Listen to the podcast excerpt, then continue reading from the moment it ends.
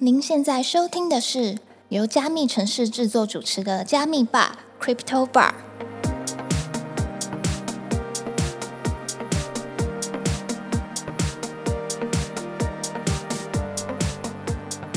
Hello，我是今天的 Bartender Ronnie。本节目是由专注 NFT GameFi 赛道的区块链媒体加密城市制作，欢迎点击资讯栏的连接，follow 加密城市的官网与社群平台哦。今天要跟我们一起 chill 的来宾，他们不仅是全职的交易达人，同时也是 NFT 的项目方，致力于打造知识分享的学习社群。现在就让我们来欢迎呢喃猫 Murmur Cat Co-founder Quibito 与 Josh。Hi，Hello，大家好，我是 Josh。好，今天很高兴欢迎两位来到我们的 Quibito Bar。那我们想要请各位先自我介绍一下，可以吗？好啊，那我先开始哦。我这边是呢喃猫项目方，我叫 Crypto。那感谢八天的主持跟介绍啦。那基本上我们就是一群致力于让这个，基本上大家想到金融就会想到华尔街嘛。那我们在亚洲现在就在致力做这件事情，是所有的人假设想进 Web 三里交流投资，呃或者找交易员，那各种的这个机会观点跟投资交流的话，都会优先想到我们的一个社群。所以定位上以商业可能是这样，那以学校来讲，就是当然希望自己是一所财经系的台大，就是基本上所有最有想法的一群人，我会希望就是。可以让他们想到说，诶，想要交流就想到我们，大概基本上就是做这么一件事情。那本身另外一个的身份就是我是呃加密货币千万交易员呢喃 Podcast 的主持人啦、当初也是因为呃有在录制这个 Podcast，那录制了可能三四十集后，就有幸遇到了 NFT 的牛市，然后就是群友敲完我发行，所以我们就发行了这档 NFT。呃，我的两个身份大概就这样。那就是大家有要帮我们补充一下吗？OK OK，那那因为刚才那个 Crypto 介绍这个项目，那我就大概自我介绍一下，就是我自己本身以前是在这个圈内做一些产品开发跟 project management 这种工作相关的，对，那就是后来在在呃二零一九年就是开始加密货币投资，然后也算是蛮幸运，在这个过程中就是诶、学习到蛮多资讯，然后因为包含本来这个产业的技术或这些知识都算是比较呃能够去理解，所以有幸在这段期间就是赚了一些钱，然后所以赚了一些钱，对，赚了一些钱，然后就是被这个 Crypto 邀请进这个呢喃猫的项目，然后一起协力协助他打造这个呃知识分享啊这种学习型的社群。对，听众如果觉得他前面字节太长，我就只帮大家总结一句话：他在我们家的身份叫亿万交易员。那为什么可能是每单交易都超过亿吧？我也不知道。太惊人了，不愧是 Josh 大。OK，好，好，那我想要问一下说就是因为两位看起来都非常资深嘛，那刚刚有稍微聊了一下，两位的历程也非常精彩。那想要请两位可不可以分享一下，就是在加入币圈的这段期间有什么让人难忘的事情呢？嗯，好啊，那一样就我先开始。呃，我自己呢是在二零一九年底的时候，反正呃朋友就介绍我说，兄弟，这是一次财富自由的机会，就是又是朋友介绍，对对对对对，那就跟我说，这个真的啊，那个要拼就靠这一波了，你你不相信，回去就搜寻比特币哦，就是这三个字。然后好险，我就是当初有听进去的人，我就跑去搜寻了。搜寻完之后就，嗯，这个这个东西太诡异了吧？就是好像每次过去几次啊，反正他每次所谓的牛熊转换的时候，他都都涨了几百倍，反正每一次四年就涨几百倍。是我说难怪会财富自由啊！如如果再来一次，谁不会财富自由？我放十万我也财富自由。对，所以我那时候觉得，哎、好，反正那第一个就是他他都这样介绍了，然后我也觉得蛮有趣的。然后第二就是因为我个人的，就是我之前在做加密货币投资前，其实我有帮高资产顾客做过股票投资。反正总之我的个性就是会去做比较多研究的，因为就职业病。是，对，所以我当当初其实，在投资之前呢，我就有去特别的看了很多，说，哎，那比特币到底该什么时候进场啊？它的所谓的原理到底是什么啊？它的内在的本质是什么？反正做一系列研究，我只讲一个我当时觉得最有趣的。我然后看到一个最有趣的点是，有人去做过分析，说，哎，过去比特币哦，每次虽然都会涨一百多倍，但它都会在所谓的减半之前。会下跌个五六十趴，反正就过去两次有这件事情。那你要说是技术分析也好，你要说它是小样本事件也好，反正我那时候解读就是好，它看起来过去两次都有，也不代表第三次会有，对吧？那就算跌五十几趴又何妨？就是最后我会赚一百多倍，就是是 我虽然不太会数学，但是大家一开五十几趴跟一百多倍一比，大家也知道哪个好，所以我就想说应该也还好。所以虽然我明知这件事，我也研究过这件事，对。那我我那时候还是觉得说不能，假如它真的翻一百多倍，我就因为怕这五十几趴，我就错过怎么办？所以我还是把大部分的的资产在那个时间点我研究完觉得可以的时候，我就投入了比特币跟以太币。那后来呢，反正大家如果有记得我刚才故事的开头说我是二零一九年底就是被朋友介绍，诶，他介绍也是很刚好。反正研究完之后，到我正式投入，呃，不到一两个月的时间，我就遇到了所谓的三一二斜息。啊，三一二斜息是什么呢？就是一天比特币至少跌掉五十帕，以太币超过五十帕，大概就讲这么简单。反正我一早起来就，嗯，等等，这好像不太对，这样子就就觉得，嗯，这个还能正常。然后我我旁边的朋友哦那时候就是就跟我说，哎、我今天今天公司股票跌七趴，我我还要不要再加码？然后我就看着我的手机荧幕，想说我要不要看给他看一下什么叫做跌五十几趴，然后就说哦你自己评估啊这样对。然后我那一天一直在想说，我人生到底是做对还是做错什么事？对对对，大大概是我人生最难忘的一次币圈经历，就这个。那就许大这边有什么可以跟我们分享的吗？哎、他那故事，因为我自己本身也经历过，那我这边就不多说。那我自己讲一下，呃，就我自己这个整个呃这个币圈投资的过程，就其中除了这个以太跟比特是大家比较熟知的币种嘛，那其实，在投资完以太币之后，我自己是中间有个转换，就是我发现，因为刚刚有提到说，我自己本来就在这个圈内工作，所以我对一些项目的研究或是理解，呃，那时候自认为是可能会比一般人来的多一些。对，那就那时候其实有做一个转变，就是哎、可能开始要去研究一些大家所谓的这个 altcoin 或者这种小币的这种一些其他的机会。对，那本身它在技术上啊，或是它的一些理念上啊，这种产品的团队上，其实都蛮吸引人的，所以我自己都花了蛮多时间去研究。那也确实在结果来说，从这边里面获取到一些还不错的机会。举个例子，好，就像一个代币叫做 Cake。然后这个币，OK，听起来很像在搞笑的，对，但它确实是一个在这个币圈的一个呃，算是比较知名的一个标的，对。那那主要它就是做一个去中心化的交易所啦。我以为是做蛋糕，对，我我原本也以为，因为有一阵子这个币圈大家都 kick 来 kick 去嘛。对对对，蛮红这种实物币种。对对对，那那那时候算是它是一个呃，在早期 BSC 这条公链啊，还没有那么被大家所熟知的时候，那时候有比较早期去接触这个项目。那也确实随着它的这个开发跟这个产品的进展啊，它的交易量啊，跟它这个使用人数啊，它的这个锁仓的金额都是越来越提升的。对，那所以确实让我在持有这个币的过程中，算是加深我的信心，所以算是让我能够赚到一个还 还算不错的金额的一个机会，这样子。对，所以算是算是这个投资小币的呃经验，算是让我蛮难忘的。我记得你跟我说赚了不知道有没有到百倍 Cake 好像大概五十吧，但是没有到百，那应该是五十。哦。对我只是让听众了解一下，他所谓的赚了一些小钱，通常是什么单位？大概大概是这样。太可怕了，算是蛮这个就是刚才其实就是回应一下刚才 Crypto 提到，就是其实币圈是有蛮多种机会，当然就是要注意这个风险，可能投放的金额也不能太，就是需要做一个资金上的控管。了解。这样听下来的话，其实币圈都是非常多机会的嘛，动不动就是五十倍、一百倍这样在暴击。但是它其实相对的，它有时候可能你一转眼，那就直接跌到三十趴、四十趴，甚至斜行你五十趴都有可能。对啊，没有就看哪个先来啊。就是我刚才讲的嘛，就是如果你没有做好资产配置，像我当初不信邪，人家一堆老人跟你说什么，诶，这个会跌掉五六十趴、七八十趴，你不信啊，你就先丢一百趴你的钱进来，还还跑去跟什么银行借贷。那你如果先发生八十趴这件事情，那我看你可能就是会负债的蛮惨的。对，但但如果你是先遇到可能赚几十倍、几百倍，当然你可能就变成一个新闻的暴富的新闻了。像 Josh 在这边跟人家说，诶，我就赚点小钱，这样也可以，但有那么夸张。对，我不知道，但你我不知道会是哪一个啦，所以还是提醒听众自己要注意一下。了解。那我们这边想要稍微聊一下呢喃猫。呢喃猫的话，它主要是想要打造知识分享的学习社群嘛。那这当中也有非常多的投资人，那一起在我们的社群里面有一些互动跟学习。那在呢喃猫里面呢，有发生什么令人印象深刻的事情吗？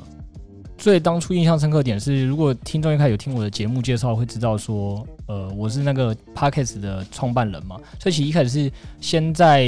二零二零年投资完那一整年都很孤单，因为找不到人，就是分享，所以我到二零二一年五月的时候就想说，哎、不然我来录制一下 podcast，反正我就是也不想露脸，不去去拍 YouTube，所以我就跑去录了 podcast。然后呃，录的过程中就一切算蛮幸运的啊，可能刚好就是遇到了加密货币最后的牛市疯狂，就是我的整个录制的时间就是从这个二零二一年五一九学习的低点开始录的，就一路可能就是录到九月左右吧。那时候整个市场风向就变了，就是又可能感觉市场就觉得，哎、又要在加密货币永恒牛市一波，这是第一个。然后再包括那时候市场上有很多的 NFT 开始红起来，可能之前可能在台湾没那么红，但在二零二一年的可能九月、十月开始陆陆续续红起来，所以我的群友就在那个时候问我们说，我们要不要也发一个 NFT？那当初的状况其实是每周吧，我记得一开始在录制的时候，一周那个赖群九月底成立，一周大概就新增两百人。对，是其实我觉得已经算很快了，就是、非常非常快，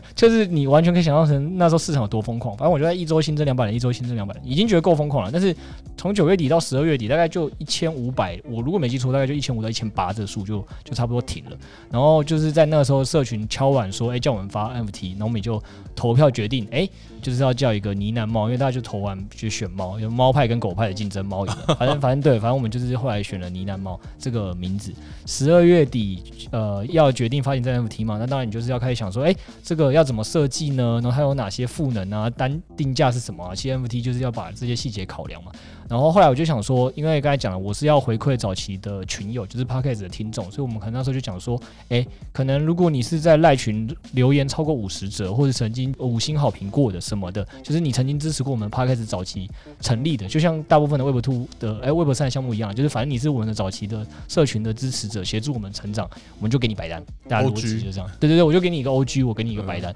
然后只是可能那时候我给的相对便宜了一点，我不是说我大概知道市场定价在哪，但是我就想说反正就是早期回馈，然后我就说好，我最终决定大概要发零点一一，然后那个那个时候的白单零点一一，呃，相对应的其他项目很多都在五一十一，是。对，所以所以社群就疯了。我的那个疯是指我我自己也吓疯，就是我一宣布完 p o d 宣布完这件事情，隔天反正大概每天入群的人数就变成一天至少申请两三百个入群，反正我记得可能不到五到十天吧，我的赖群五千人，因为匿名社群最多只能五千人，直接封顶，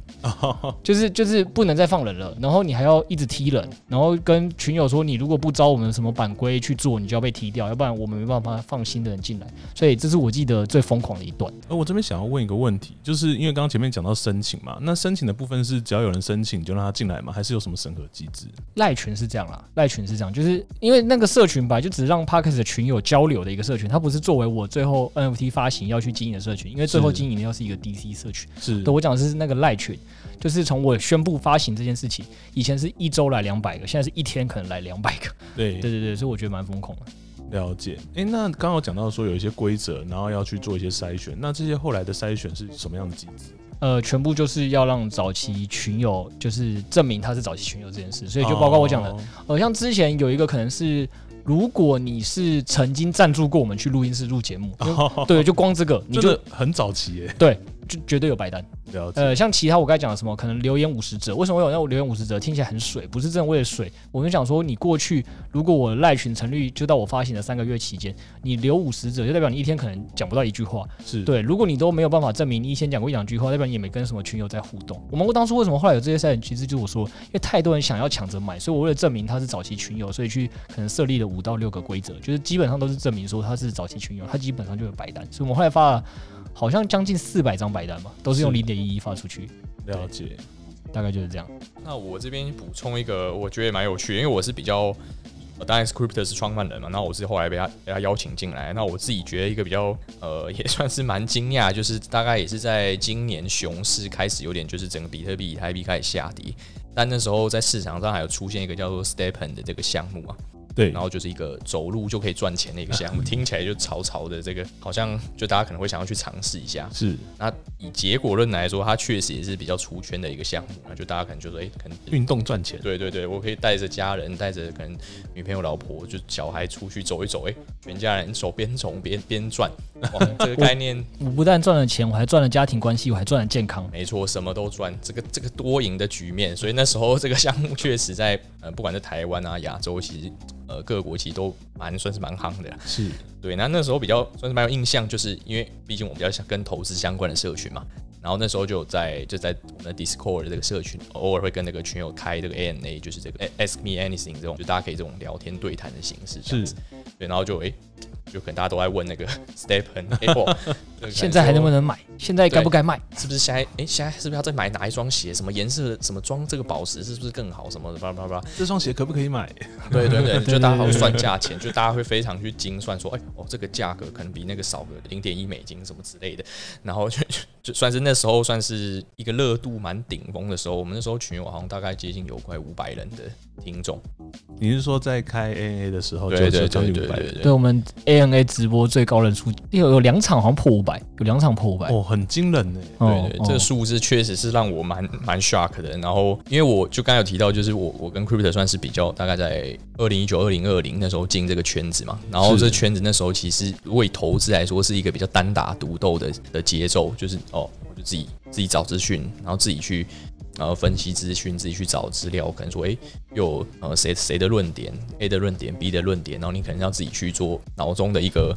呃一个一个辩论。因为我跟你讲，我讲一个盘古时代的东西，我连那时候为了研究该不该转钱去币安交易所，就是网络上一定有一堆教你转去币安交易所文章啦，你也不能确定它是不是诈骗。嗯，就是我每个那边看，哎、我会我比特币转过去，钱就不见了，这样。我光我光研究怎么转币币币安交易所跟 FTS 交易所，可能就卡了我好几个月吧。对我说我说最早期盘古时代的时候，对 对对，就那时候，因为 那时候是比较孤单一点，然后说啊，现在单打，独斗这样。对对对，然后你看现在这种有社群的形式，哇，哎，参与一个活动五百多人，哇，整个就是完全不一样的这个这个感觉，所以我自己觉得蛮难忘的一点是这个，就是我我我再补，抱歉，我再拉回来，因为它勾起了我一些回忆，就是就是我觉得确实有两件事啊，反正就是大家也知道，我一开始说我录 podcast 的原因就只是哎、无聊分享，我也不知道去哪里找投资，反正我自己知道我赚过，就是我怎么赚钱的方法是哪些，我就自己跟大家录，对，然后先从这样开始，然后到后来是社群敲碗叫我们发 MT。到我们正式发，然后到 Judge 讲这个，就是变成几百个人可以跟你交流。老实说到后期，根本不可能你什么项目都自己懂，跟自己看。可是，呃，为什么我跟你说我们致力于打造就是投资交流社群原因，就是太多的人他会自己哎认同你这理念进来嘛，进来之后他也会去自己找资料，自主做功课来跟你讨论。然后说让你整个在币圈的资讯的过滤跟吸收速度，我觉得一个是蛮快的。然后我还要再讲一个，免得到时候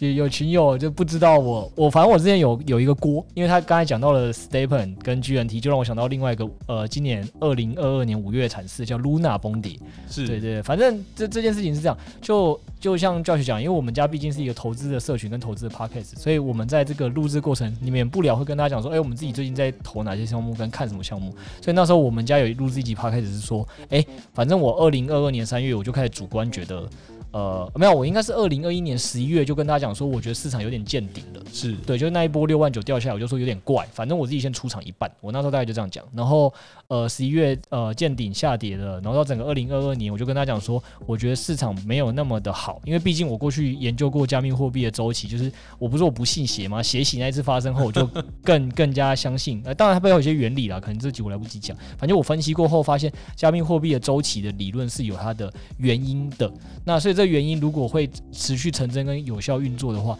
我就觉得二零二二年整个市场都应该不会好。那我就跟群友说，那都不会好的情况怎么办呢？那我建议大家就是放比较多的资产去做稳定币套利嘛，不输就是赢嘛，你不要赔钱，你就会赢嘛。所以我那时候就跟他讲说，你可以去放稳定币套利，然后稳定币套利这件事情，可能你又要分散的放，你单放一个很危险。我就跟大家讲说，放个五个吧。然后就跟节目讲的一下说放哪五个，结果有一个就讲到 Anchor 跟 Luna，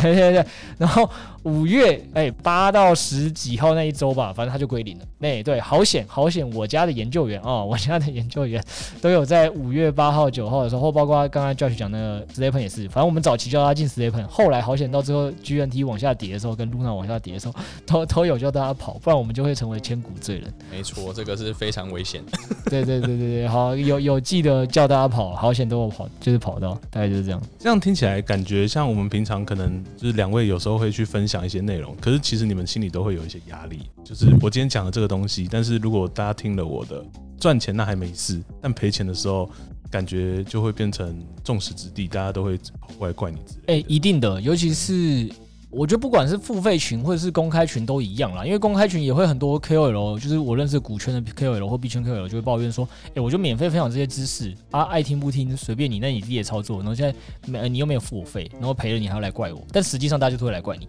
所以我觉得这件事情上你本身心理素质上就要就要能接受。对，对，所以我基本上我们 podcast 的评论我也都是快速看过，这样。很怕受伤这样。补充一点，就是其实这件事情，对啊，就是刚才提到，虽然就是真的如果跌了，然后如果群友没跑掉，那大概这个被被怪好像也蛮合理的啦，对。但基本上在其这个奖项目或是说，诶一些操作的前提下，我们都会说，诶可能比例不能放太多，是给一个给一个比较明确，说是五趴一下或者十趴一下。如果对风险这个的偏好度是比较高一些的投资人，可能自己在可以适当的往上调升等等，就资基本的呃这个资金控管的这个分还是会跟那个群友做提示的这样子。差不多，因为对啊，因为我们自己本身就怎么操作嘛，所以我们自己当然就会知道说，哦，这个风险偏高，所以我们自己也不会说啊，Stephen 放一百帕或 Luna Anchor 放一百帕，我们自己也不会做这种事，所以基本上在录制节目的时候，我可能也就这样讲说，我最近有放这个，那通常我不会讲太多部位啦，因为我很怕大家学我的部位，说哦，哎。那 q u i p e 说放十趴，那我就放十趴，没有，就我也大概就说我大概这个就放很少，就是可能都是几趴几趴一点，大概我通常会跟就跟他讲差不多，我都会公开节目，我都会说大概三趴以下，我不会有一个项目我放三趴以上，大概大概就是要让他们养成这个概念。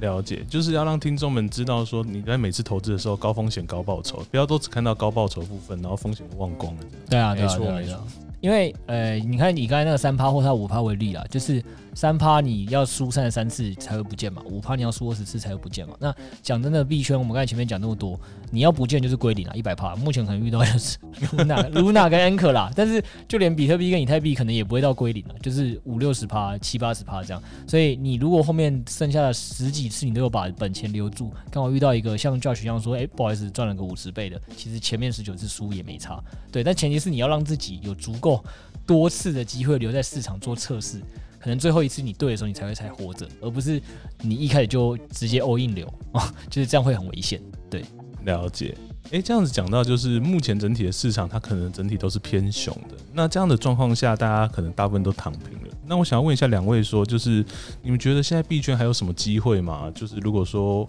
呃熊市比较难操作的状况下，然后大家可能躺平了，对一些项目可能都比较漠不关心的话，有哪些交易策略是可以分享给大家的？哇塞，这问对专门的，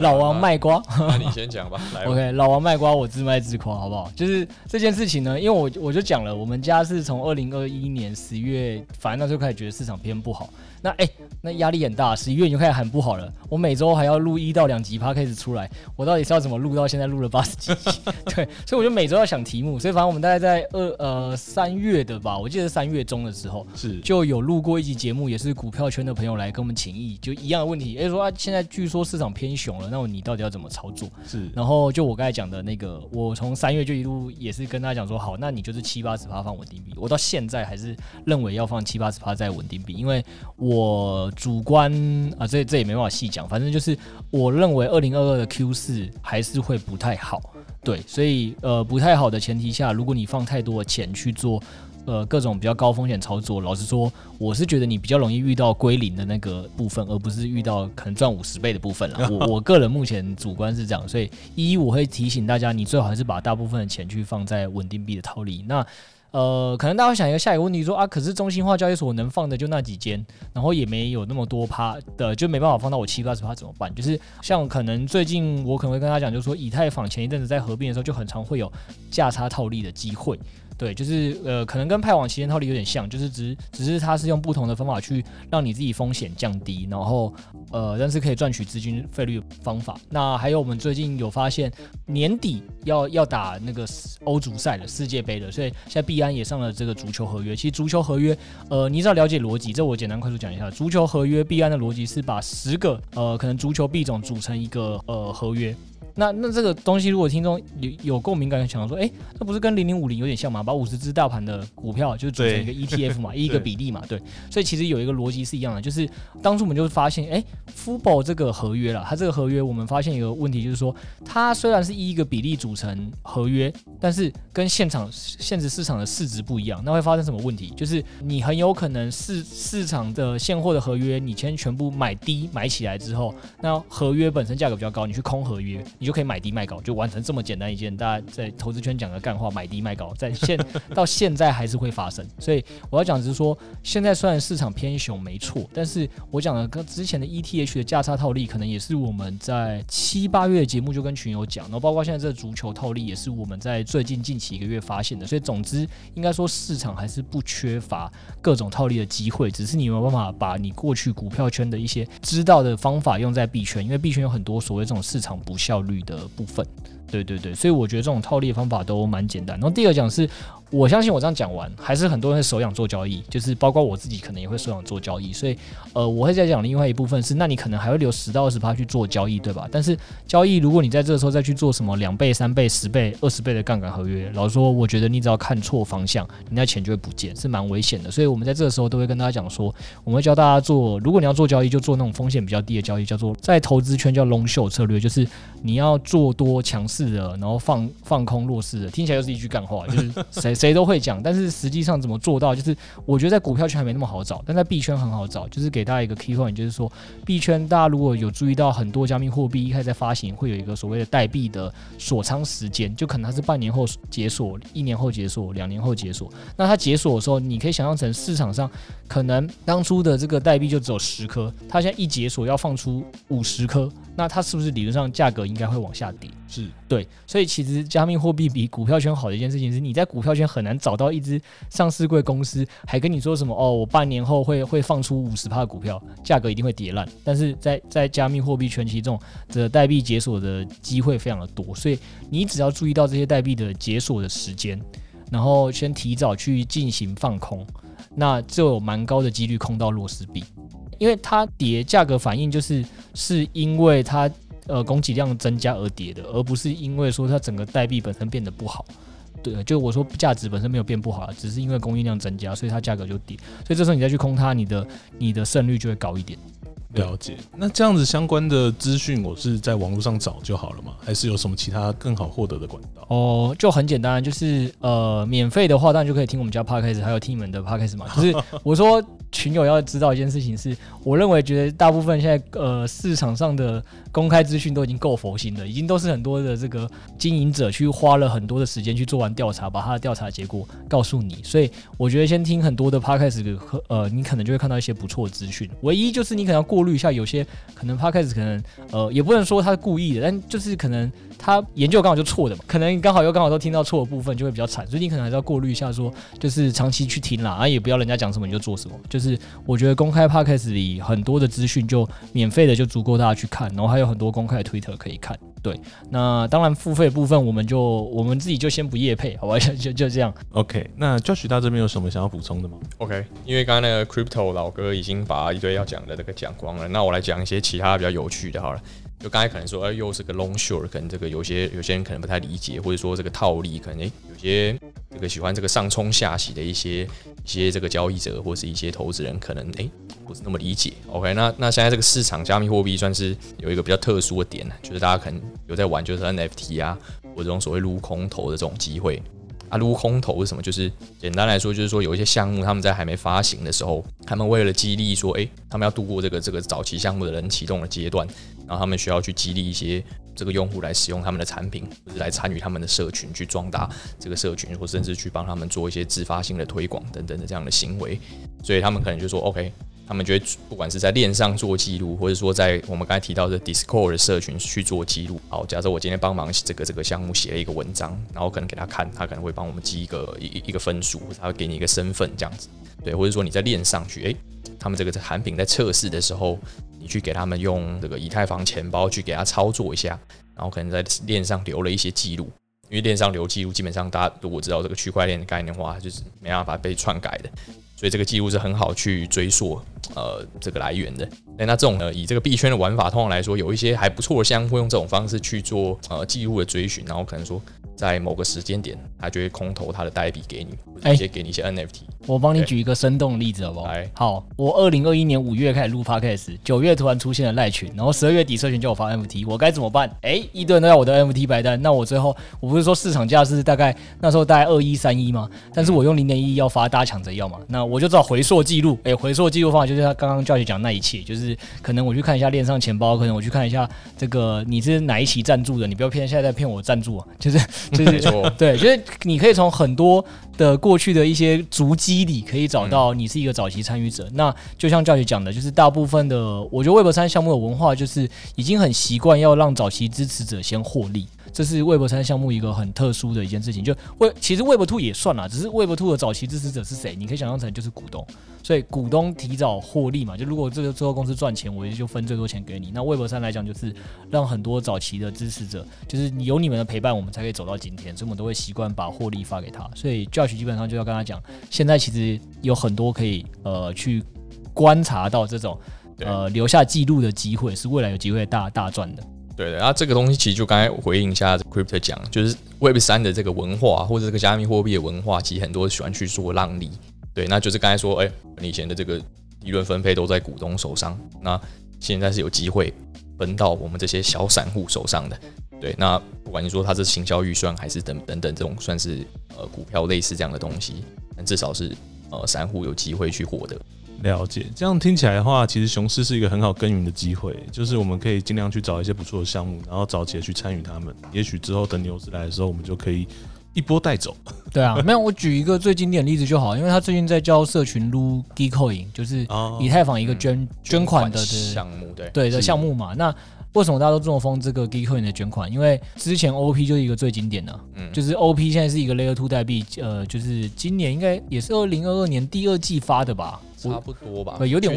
忘。对，反正就是他发完之后，你如果当初刚好捐款到他的，那个可能你我说也有个一千美金，应该是有的啦，对。几百到一千美金，就你捐一美金，你早期留下个记录，你现在至少有个一千美金以上，所以对啊，千倍暴击，嗯，呃，对，但不是说这种这种状况，就是大家 再提补充一下，就这部分可能就是要小心，可能你你这种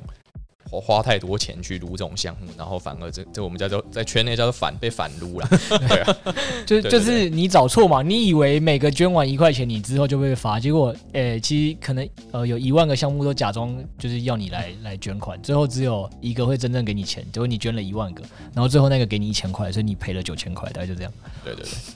大概会有这个状况要注意一下。了解。诶，那这样子刚刚讲下来的话，就是我们讲到现在市场比较熊，然后可能还是有非常多的机会可以去参与。那现在这样的状况的话，如果我今天是一个币圈的小白，我适合在这个时候进来吗？嗯，两位怎么看呢？我觉得就成上上一个话题，我跟大家继续接着讲，就大家可以想象成跟我那呢喃猫摆单是一个同一个逻辑。如果今天市场真的很热的时候，大家都想就是去捐款的时候，那在这个时候这些项目还还要怎么去辨别出你就是那个早期支持者？老实说很难，只有在熊市大家竞竞争者很少、偏蓝海的时候，你这时候提早捐，他才会在未来发展的好的时候感谢你。就是大家都呃锦上添花的很多啦，在雪中送炭的很少嘛，所以基本上你要先想办法成为雪中送炭的那个人，也需要你现在送炭的人，他正好需要炭，你懂我意思吗？他如果现在很牛，他需要个炭干嘛？对吧 所以所以我们现在就是要趁他看趁他需要炭的时候，你当那个送的人，那这一定要在熊市才有办法办到。一个是环境，然后第二个是我今天其实有跟这个主持人有闲聊到，我说，呃，因为像我跟 Josh 自己就刚好就是熊市就进来的人，是然后撇除我们两个，像我我认识的几个很好的顾问，比如说像 Benson，他也是都是熊市就已经在场内的。那我觉得熊市的投资者有一个好处，就是呃，大家可以先想想看，如果你进到的一间公司是非常有钱的公司，他们一点经济压力都没有，就是你不管今天工作再烂，老板都不会开除你。那我相信你在这间公司做十五年之后，你一定会变得超级没有竞争力，因为这这这十五年我就过得很爽啊。是，对吧？我躺着做也是领这个钱，我认真做还是领这个钱。对，那我干嘛不躺着做就好？但你十五年养成这个错误的观念，你会发生什么事？第十六年，哎哎，不好意思，金融风暴、哦，这个二零二零年这个 COVID 1 9来袭哦，老板要裁员了啊。看起来你平常也没什么贡献。我说过去十五年，你就在你就在躺着嘛？对，那我先先开除你，那你也找不到其他工作，因为在这个时候，老实说，呃，你过去就没有好好培养你所谓的能力。那我这件事情拉回到投资，我觉得同一个逻辑，就是在牛市的时候，如果你就是进场那些投资人，你大概会发现啦，就是今年二零二二年，很多喊说自己赔到几乎倾家荡产的很多的圈内的投资人，都是可能在二零二一年什么二月，因为 Elon Musk 说什么特斯拉买比特币进来的啊，或者是。很多就是 NFT 出圈的时间点进来，因为对他们来讲，他们一进来这市场就在赚钱，像每天都看到说，诶，我今天就是诶，投一百块，明天赚两百块，我那我何必去想说，我这一单只需要投三块，我一定每一单都把把 all in，把把 all in，把把 all in 啊，总总总会 all in 到 coffee 那一天来的那一天吧，就会很危险。所以，呃，我觉得熊市进来的投资人有一个非常大的好处，是一个我刚才讲的是，你可以在熊市的时候找到更多项目可以去送碳；二是我觉得在这时候会养成一个比较正确的投资观念，可以让你走一辈子。因为投资最终你应该是希望是到你死的那一天都还有钱用，那才叫财务自由吧，或有余余裕吧。你就算现在四十岁的钱，你因为靠加密货币投资，你刚好遇到一个永恒牛市，赚了三亿，你很爽好了，或五亿你很爽好了。就在四十一岁、四十二岁那时候遇到黑天鹅，你也没有好的投资观念，三亿全部赔掉。四十二岁开始搞找工作，你人生会会非常的痛苦。所以我觉得熊市进来的投资人有个很大的好处是，你可以学会正确的把把钱守住这件事情，然后该如何去适当的资产配置，我觉得是在熊市非常重要的一个课题。嗯，这个市场就是刚刚有提到嘛，不管你在熊市的时候。就是不管你说呃埋伏这种便宜的代币，还是说是在刚才说这个撸空头的机会啊，其实现在就是因为竞争的人非常的少。那这种时候，其实你如果去接触更多的资讯来源，其实你就跟呃其他的投资人比，会有更多的资讯优势啊。对，那那呃就是大家在进这个不管各种投资的时候，其实都要想一下自己的优势是什么。那像这种时候，你可能就会有资讯上的优势。那这个这个点在币圈其实是很重要的。对，其实。举个 举个比较有趣的例子好了，就是嗯，像之前在投投币圈的时候，其实我看了蛮多资讯来源，会去往国外去看，不管是英可能就以英文为主，对，Twitter 啊等等的这种资讯。然后呃，那假设我说我埋伏了一个币，我可能会关注一个什么样的资讯来做？诶，可能什么时候要做离场？可能 这样讲，可能不知道会不会被打，但是大概就是说，诶，当发现可能亚洲社群或者亚洲区的一些呃媒体又开始在这样抛这样的资讯的时候，你就会发现哦。可能差不多到相对的顶部，该跑了，该跑了。所以我的钱都是输给你就对了。哎，不好说，但是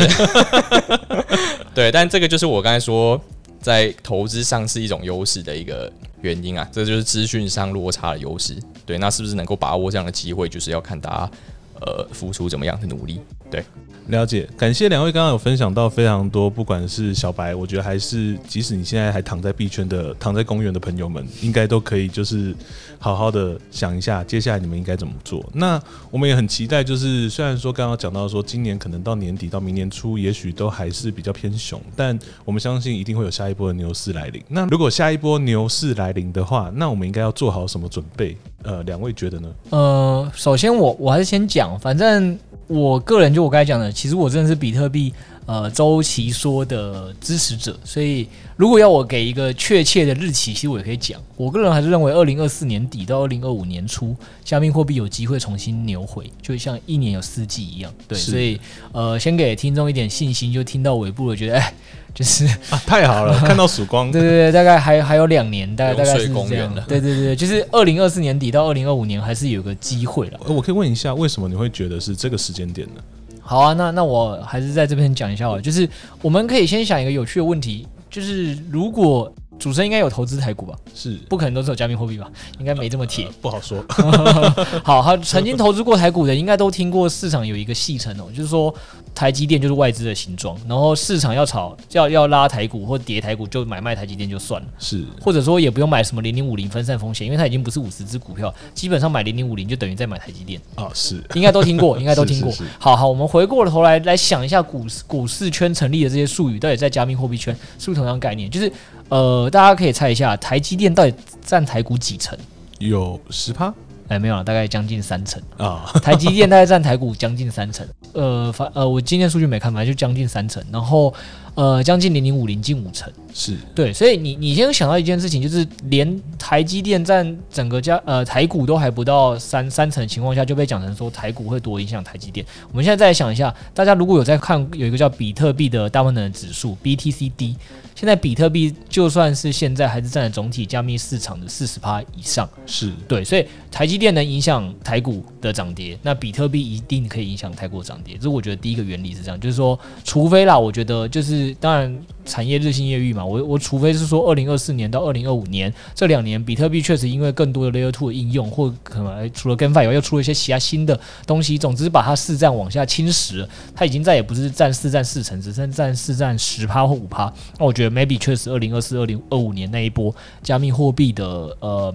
呃牛熊，可能不太会这么受比特币影响。但目前起码它还在四成以上，所以在这件事情上，我觉得它比台积电对台股的影响力还大的。哎，第一个是这样，那第二就是跟大家讲说，好，那那这个逻辑如果你可以接受，第一个逻辑就是，那为什么是二零二四？那基本上就我讲的，比特币是每四年一减半，那加密货币第四次比特币的减半应该在二零二四年中，那这件事情前三次。的小样本事件啊，都有成真。那我个人觉得是这样，加密货币圈是炒共识的。那前三次庄家都炒得呃得心应手，第四次他没有理由不炒。对，所以我觉得建构在这两件事情上，就是我觉得应该炒手还是会再玩一次。那当然可能就是我刚才讲，如果市场真的只剩五趴到十趴，影响力不够，或炒手发现这次炒不动，确实可能会停。但我觉得在我没有观察到这些迹象前，二零二四年的减半之后的半年，因为我过去几次看减半经验也是减半后过半年才会涨，所以我才会说可能是二零二四年底到二零二五年初是有很有机会会牛回的。牛回不一定是说。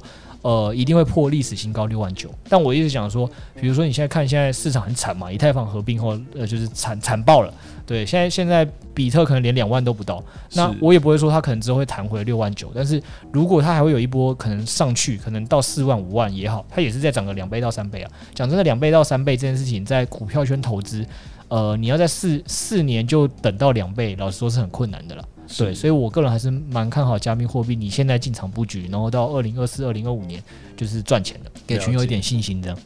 太好了，听得我全身都充满力量。好，刚待会就 all in，待会就 all in 了吗？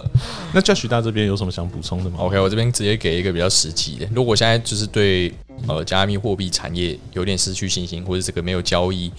呃的一些一些基础跟知识的话，那我觉得最好的方式就是先好好的 work to earn。回去好好工作，然后把我们的薪水给慢慢拉抬起来。因为刚才这个巴菲特有说过啊，就是这个投资是这个本金乘以报酬率嘛。那 work to earn 就是在拉抬你的本金的部分。你本金假如只有，